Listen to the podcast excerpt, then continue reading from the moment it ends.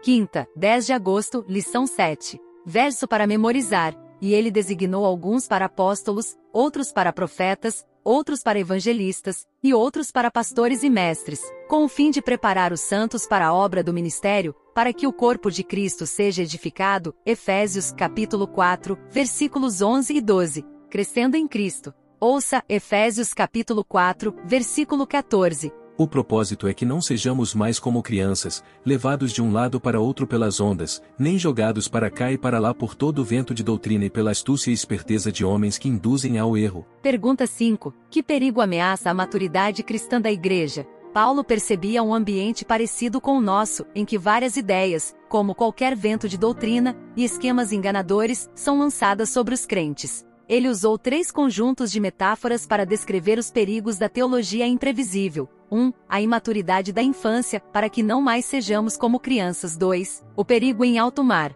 arrastados pelas ondas e levados de um lado para outro por qualquer vento de doutrina. 3. Ser enganado por pessoas ardilosas que, como jogadores, praticam truques. Paulo usou a palavra grega cobeia, jogo de dados de forma figurada para indicar astúcia ou truque.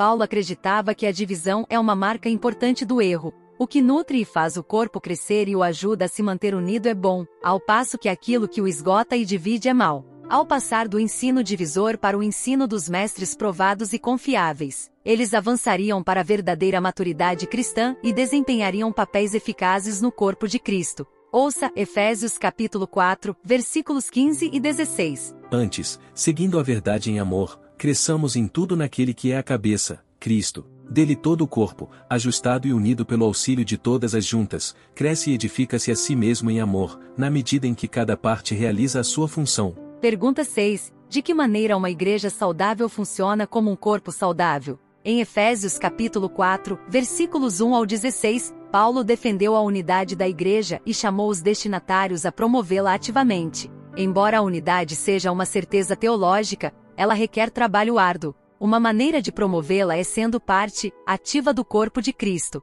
Fazemos parte desse corpo e devemos contribuir para sua saúde e crescimento. Também precisamos nos beneficiar da obra dos apóstolos, profetas, evangelistas e pastores mestres. Estes, como ligamentos, tendões e todas as juntas, têm função unificadora, ajudando-nos a crescer juntos em Cristo, que é a cabeça do corpo. Quais são os ventos de doutrina que sopram hoje? Como ficar firmes contra eles? O próximo tema da lição será estudo adicional. Reserve um tempinho e ouça. Deus te abençoe. Até lá!